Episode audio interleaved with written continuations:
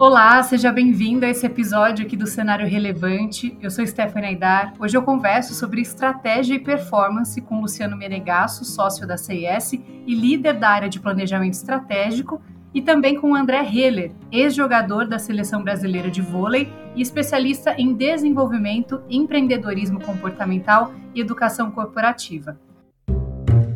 Cenário Relevante, o podcast da CIS. Olá, André, Luciano, tudo bem? Como vão vocês? Olá, Stephanie, tudo bem? Que prazer estar aqui contigo. Uh, Luciano da CIS, uma delícia estar com vocês, Luciano também. Obrigado pelo convite. Olá, Stephanie. Olá, André. É um prazer estar com vocês. Muito feliz de estar hoje aqui com todos. Bom, vamos começar a nossa conversa, né? Muito obrigada a vocês pela presença. Hoje a gente fala aqui sobre um assunto muito importante, que é essa integração entre a estratégia de negócios e o comportamento humano para maior performance no mundo corporativo.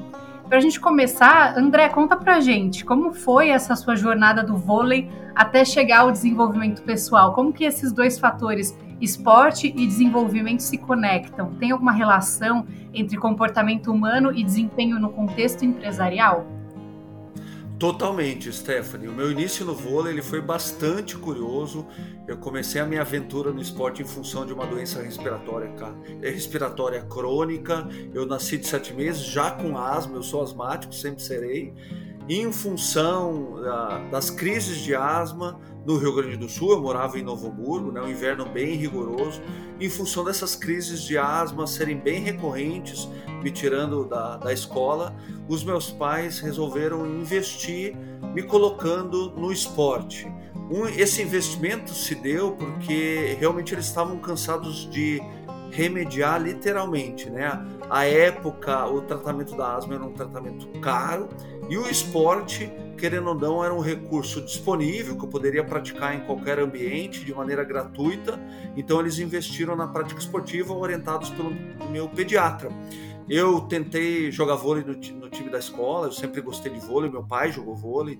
Eu me iludi de uma certa maneira, achei que, pelo fato de ter um histórico na família, eu também conseguiria jogar vôlei, mas eu não fui aceito no time da escola. Em função disso, eu acabei parando no clube social da minha cidade, Novo Hamburgo, no Rio Grande do Sul. Fui aprovado numa peneira, que nada mais é do que uma seleção de talentos. Fui aprovado não porque eu já apresentava alguma habilidade ou talento para o esporte, ou mais especificamente para o vôlei, mas eu fui aprovado exclusivamente porque eu era um pouquinho mais alto, bem pouquinho mais alto que a média dos jovens da minha idade. Né? Logo no primeiro momento, os técnicos falaram que queriam fazer um teste comigo, que eu estava aprovado, meio que passando por um, um período de teste um estágio, digamos assim, mas que eles queriam entender se dentro daquele corpo magro e asmático, porque eu era muito magro, porque, porque não dizer raquítico, eles queriam entender se dentro daquele corpo tinha algum potencial. Eu tinha quase certeza que eu não tinha potencial algum, mas eles entenderam que sim. E aí eu comecei, Stephanie, no vôlei. E o meu primeiro desafio não foi, ao contrário do que todos pensam, não foi aprender as habilidades técnicas do vôlei, como toque, manchete, bloqueio, ataque, nessas habilidades técnicas que nós chamamos de fundamentos técnicos. O meu grande desafio, na verdade, foi entender, compreender como um atleta deveria se comportar, porque eu não estava num time da escola, eu estava num clube. Um clube, por mais que eu pertencesse a uma categoria de base, esse clube já exigia performance. E para mim foi muito difícil entender como eu, agora atleta, de asmático para atleta, deveria me comportar. E eu lembro como se fosse hoje meu técnico pedindo paixão de mim, pedindo que eu me entregasse. Isso ficou martelando na minha cabeça, porque eu não sabia, não tinha esse repertório ainda de, de, comportamento no vôlei. Eu não tinha repertório técnico, mas também não tinha repertório motor, não tinha repertório uh, de habilidades comportamentais. E eu comecei a observar os atletas que pertenciam à mesma categoria que eu e também aos atletas profissionais que pertenciam àquele clube. E o que, e o que eu entendi quando o meu técnico falava que queria paixão de mim, é que na verdade ele queria entrega, ele queria dedicação, ele queria engajamento, ele queria compromisso. Compromisso com o time, compromisso com ele, mas sobretudo compromisso com o meu processo de aprendizagem. Naquele momento, Stephanie, quase que uh, por um insight que eu tive, mesmo jovem, mas eu, tive, eu, eu pude fazer essa conexão, eu entendi que o meu grande diferencial poderia ser as minhas escolhas comportamentais, ou seja, as minhas escolhas por me dedicar, me capacitar, me aprimorar, estar abertos, estar aberto ao aprendizado constante. E a partir dessas escolhas eu de fato me desenvolvi muito no esporte. Eu tive colegas que eram muito mais talentosos do que eu, até porque eu não me reconhecia como talentoso, e eles ficaram pelo meio do caminho em função de não estarem tão abertos ao, ao aprendizado. Bom, eu contei toda essa história para dizer que isso é muito presente em qualquer profissão, em qualquer área de atuação para qualquer profissional, porque no final das contas, o comportamento é a base da performance de qualquer profissional em qualquer área de atuação. Justamente isso que eu ia comentar, né, André? Porque muitas pessoas veem o esporte como um hobby, como um lazer, mas ali era a sua profissão. Você entrou é, para trabalhar com isso mesmo. E aí você teve essa percepção de que o comportamento faria toda a diferença. O que, que você diria, né, que mudou depois que você percebeu isso? Né, no seu, o seu desempenho foi outro no, nas quadras, por exemplo? Sem dúvida, Stephanie. Primeiro que eu sempre digo que o esporte foi a minha maior plataforma de desenvolvimento. E depois eu percebi que os elementos, os componentes presentes no ambiente esportivo de alta performance também estão presentes no ambiente organizacional. Porém, no esporte eles são mais visíveis. Como as organizações por vezes são separadas por áreas ou silos, esses componentes não são tão visíveis. E eu aprendi que o comportamento poderia ser o meu diferencial competitivo, a minha vantagem competitiva. Tudo mudou uh, daquele tempo, daquela época, daquele aprendizado. Tudo começou a acontecer porque cada, cada vez que eu me aprimorava, cada momento, cada aprendizado novo adquirido, eu sabia que eu, eu que eu tinha muito mais coisa para aprender, sabe? Então, essa, nesse sentido, o que eu aprendi do esporte é que se manter aberto ao aprendizado constante pode ser diferencial competitivo, sobretudo numa realidade que sofre de constantes transformações. Sem dúvida. É, Luciano, qual é o papel então da estratégia na busca de uma melhor performance? Né? Como essa estratégia está relacionada aos aspectos comportamentais citados pelo André Heller? Stephanie, é, esta é uma questão bem interessante. É, nós sabemos que nas empresas as necessidades são infinitas, mas os recursos são limitados. Então, para nós, a essência da estratégia é exatamente saber o que não fazer. E parece até um paradoxo, é, mas saber onde a gente é, não vai colocar esforço é fundamental. E quando eu falo esforço, estou falando de todo recurso que a empresa dispõe, seja ele financeiro, humano, equipamento e assim por diante. E eu gosto de dizer que, de um modo bem prático, a estratégia ela traz a direção, o foco, prioridade, ritmo para a empresa, deixando muito claro o caminho a ser seguido. Né? E, isso ajuda muito nas decisões do dia a dia. Estou falando desde a alta administração até o time operacional, porque assim todos entendem onde a empresa quer chegar e o papel deles nessa jornada. Mas veja só, Stephanie, é, vale lembrar é o seguinte: é, estratégia não é a mesma coisa que planejamento. Planejamento é fazer planos, e a estratégia dá sentido a eles. Então, fazendo um link com o tema que o André acabou de falar, eu posso dizer o seguinte: os planos, né, esses que acabamos de falar, eles são formados por um conjunto de ações, projetos, metas que irão levar a empresa a alcançar seus resultados mas a pergunta é o seguinte: quem executa isso? Né? Quem executa as ações, as iniciativas? São as pessoas. Né? Então, são as pessoas que conduzem as iniciativas, elas precisam fazer parte disso. Né? Então, é, não adianta ter uma estratégia brilhante, muito bem descrita, muito bem comunicada, se as pessoas não estão comprometidas, se as pessoas não estão engajadas nesse propósito. E aí que o resultado não acontece. Então, é fundamental que a estratégia e as pessoas sejam trabalhadas simultaneamente, porque isso vai potencializar os resultados e certamente vai acontecer. É muito interessante isso que você falou, Luciano. Eu acho que a gente podia também ilustrar, se você puder trazer para a gente, né, como essas áreas de conhecimento se conectam e funcionam na prática num processo de gestão da, da estratégia empresarial. Uhum. Ah, legal, Stephanie. Posso sim. É, eu vou aproveitar um contexto de implantação da estratégia, ok? É, estou falando da fase de execução, que acontece após o planejamento estar concluído que por sinal, essa fase de execução é a etapa mais importante. É a etapa onde muitas empresas se perdem pelo caminho. E eu digo isso porque muitas vezes os planos não saem do papel, ou os resultados não são alcançados, o dia a dia consome a equipe, enfim, vários são os fatores que atrapalham a empresa a alcançar seus objetivos. Bom, é, nós aqui na CIS temos uma prática de trabalhar em ciclos no processo de implantação da estratégia. Muitos chamam de sprints, aqui nós falamos em ciclos, geralmente são de dois a quatro meses, mas isso depende muito do perfil ou do segmento de atuação é, das empresas. É, e ao final de cada ciclo, nós fazemos uma revisão do que funcionou, do que não funcionou, olhamos novamente para a estratégia, analisamos novamente o plano e fazemos um mapeamento do que deve ser melhorado ou ajustado para iniciar um próximo ciclo de trabalho.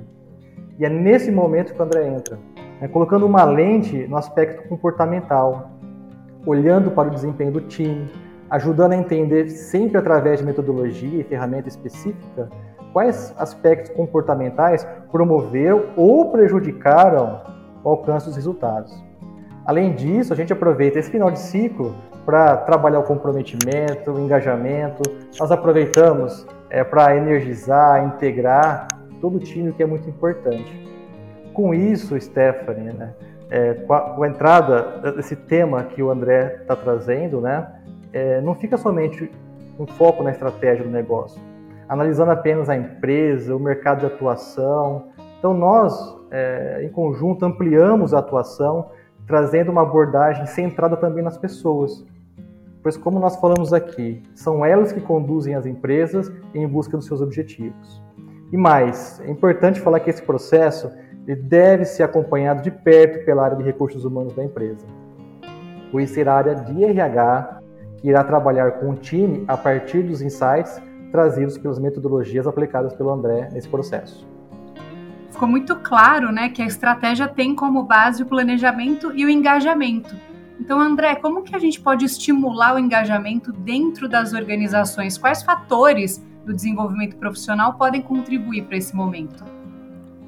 Stephanie, o Luciano foi cirúrgico quando falou sobre engajamento. Né? Segundo o Instituto Gallup, no relatório global da situação no ambiente de trabalho de 2021, apenas 15% dos colaboradores na pesquisa mundial que eles fizeram estão engajados nos seus trabalhos. Isso significa que 85%, segundo a pesquisa, não estão engajados. E o número ainda mais grave, Stephanie e Luciano, quando a gente pensa no, no não engajamento ativo, ou seja, além de não ser engajado, essa pessoa escolhe ativamente não se engajar e ainda quando tem a oportunidade joga contra, fala mal da empresa. Isso é real, isso acontece e é, é, está esse diagnóstico está no, na pesquisa do Instituto Gallup. Engajamento, Stephanie, é conexão emocional, mas não é uma questão de ter ou não tem. Aquele profissional tem ou não tem engajamento. Na verdade, o engajamento a gente constrói pelo nosso trabalho e pelo ambiente onde nós trabalhamos. Agora, o engajamento não pode ser só um sentimento. O engajamento precisa impulsionar para ação. Afinal de contas, intenção sem ação é igual a zero. Engajamento, Stephanie, tem tudo a ver com conexão. Os trabalhadores, os colaboradores precisam estar conectados à organização e a organização a eles. E passa muito pela liderança, muito pela presença da liderança, não só em quantidade de tempo, mas qualidade de tempo os colaboradores, quando se sentem acolhidos e conectados com a empresa, quando percebem significado nos seus trabalhos, quando têm uma comunicação assertiva e transparente em relação onde eles estão no momento e para onde vão, e mais ainda, como irão alcançar o objetivo, a meta ou o sonho da organização. Tudo isso constrói um ambiente de engajamento. Engajamento é fundamental. Engajamento está totalmente conectado à produtividade de cada colaborador. O colaborador precisa perceber que ela que pertence àquela organização, precisa construir um sentimento de pertencimento àquela organização, entendendo que essa organização está conectada com, com ele, não só no que diz respeito ao perfil profissional dele, mas ao perfil pessoal deles. Afinal de contas, como o Luciano bem falou, são as pessoas que estão ali dentro, né? Não são as pessoas quando entram nas organizações não se despem do, do CPF e entram simplesmente como CNPJ, né? Qualquer organização é formada por CPFs, por pessoas e as essas pessoas prezam, essas pessoas precisam, como todos nós, se sentirem cuidadas e consideradas a partir de um ambiente produtivo, um ambiente de segurança psicológica, onde eles podem compartilhar, onde eles podem interagir, onde eles podem aprender e também podem errar, eles constroem esse sentimento de pertencimento e aí automaticamente essa construção do engajamento é feita. Agora é importante que se diga, Stephanie, talvez seja o insight mais poderoso sim que eu e o Luciano podemos compartilhar com vocês é que engajamento é comportamento e comportamento mais do que tudo é escolha. As pessoas escolhem se engajar ou as, as pessoas escolhem não se engajar. Comportamento, no final das contas, é, um, é uma escolha de comportamento e as pessoas fazem isso de maneira ativa. Eu acho que a gente entrou aqui num ponto da conversa que não tem como a gente não contar para quem está acompanhando a gente uma novidade, então, da CIS, né? Que a CIS está com um projeto agora de imersão, onde as equipes têm essa oportunidade de colocar a criatividade em prática, discutir, construir planos conjuntos e integrar pessoas, confraternizar. Isso acontece em uma fazenda, me parece um momento bastante especial. E eu queria que vocês contassem um pouquinho, acho que o Luciano pode começar contando quais são as atividades desenvolvidas lá. André também pode contar, né, complementar com a importância dessa integração. Queria que vocês ficassem à vontade, acho que é uma novidade muito bacana que a gente precisa compartilhar aqui. Lógico, Stephanie. É uma novidade bem interessante para compartilhar aqui. A gente está muito feliz com esse projeto. É, essa ideia, ela surgiu de uma necessidade. É, na verdade, boas ideias sempre surgem com necessidades, né? E, mas vamos lá, é uma necessidade de trazer as pessoas para a convivência novamente. Né? Porque nós somos seres humanos, precisamos de socialização, nós precisamos de proximidade, e o que o André acabou de comentar, nós precisamos de conexão. Né? E nesse período de pandemia, nós fizemos muitos workshops para criar estratégia, é, trabalhar bastante a questão colaborativa, né? É, porém, muitas vezes é de forma remota. E nós sentimos muita falta da questão da integração né, e do contato entre pessoas. E nós percebemos um impacto muito grande deste distanciamento não somente é, na questão da, da, da, colaboração, mas na capacidade de criar, na capacidade de resolver problemas em conjunto de forma mais assertiva, é, na capacidade de trazer novas soluções, de fazer diferente. Então, perdeu-se muito nesse distanciamento. Então, tivemos a ideia de criar um ambiente para que as reuniões corporativas, ou seja, as pessoas, né, voltando ao contexto do André, as pessoas, pudessem sair de frente da tela do computador, pudessem sair de dentro do escritório, e trazendo os momentos de reflexão, os momentos de tomada de decisão importante da empresa para o nosso espaço. É um espaço da CIS, em minha natureza, que é a Fazenda Botafogo, um lugar lindo, com uma estrutura fantástica e que fica muito próximo aqui de Campinas. E ali, Stephanie, eh, nós dedicamos o dia é, com os nossos clientes, seja na criação de estratégias de negócio, a definição de lançamento de novos produtos, é, desenhando o pipeline de inovação da empresa e até é, e principalmente estruturando o plano comercial. Né? E até trazendo um detalhe desse contexto comercial, o time de vendas ele participa ativamente da definição das prioridades, de meta e como se chega lá. Então é um fluxo sinérgico top-down, bottom-up que funciona muito bem. Mas além da estrutura física, a CIS envolve seu time de especialistas. Né? Então, assim, a gente traz técnicas, metodologias para direcionar e também promover é, uma reunião objetiva, prática e bastante resolutiva. E como nós gostamos muito de trabalhar com design thinking, cocriação, é, o nosso modelo de atuação ali ele acontece através de workshops. Assim, a gente consegue conciliar a teoria prática dentro da temática que está sendo trabalhada, né? seja ela relacionada à estratégia, produto, inovação, vendas, além de desenvolver atividades extras que acontecem fora da sede, né? que ajudam muito na integração do time. Então, na verdade, nós criamos um ecossistema ali. Eu estou envolvido diretamente, o André também está, ou seja, contamos com um super time aí de especialistas, porque o nosso objetivo é mudar o futuro da empresa, é fazer diferente e é realmente mexer o ponteiro. Essa é novidade muito bacana para compartilhar aqui. Não é, André? Sensacional, Luciano. A integração, Stephanie, nada mais é do que uma oportunidade que a gente pode conceder a essas organizações e, sobretudo, a essas pessoas de construírem uma nova conexão fora da sua rotina de trabalho, né?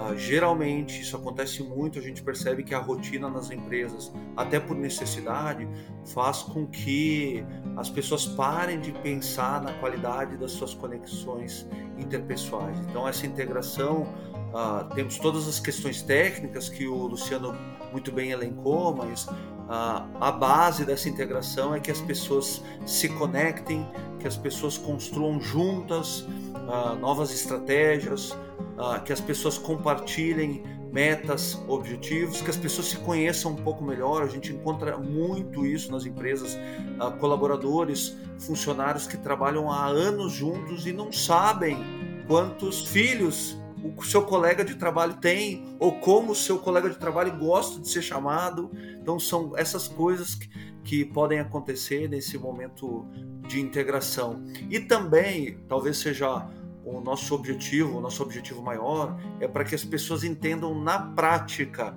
que elas juntas podem fazer coisas, realizar coisas que sozinhas elas não conseguem, porque só se consegue quando estão inseridas em um ambiente onde existe uma cultura colaborativa. O trabalho de vocês em conjunto é capaz de focar no mercado e nas pessoas. Isso passa para mim uma imagem de um projeto muito completo, né, Luciano? Com certeza, Stephanie. É, acho que hoje é, nós vivemos num contexto de grande incerteza, é, os mercados são muito dinâmicos, tem muita mudança acontecendo e isso está sendo muito rápido. Então, hoje, nós precisamos ter uma visão mais holística né, para alcançar resultados significativos. Né, exatamente essa abordagem que o André traz. Né, o que é possível se é, é, produzir né, em grupo, em equipe, com uma, uma abordagem bem mais ampla do que a convencional.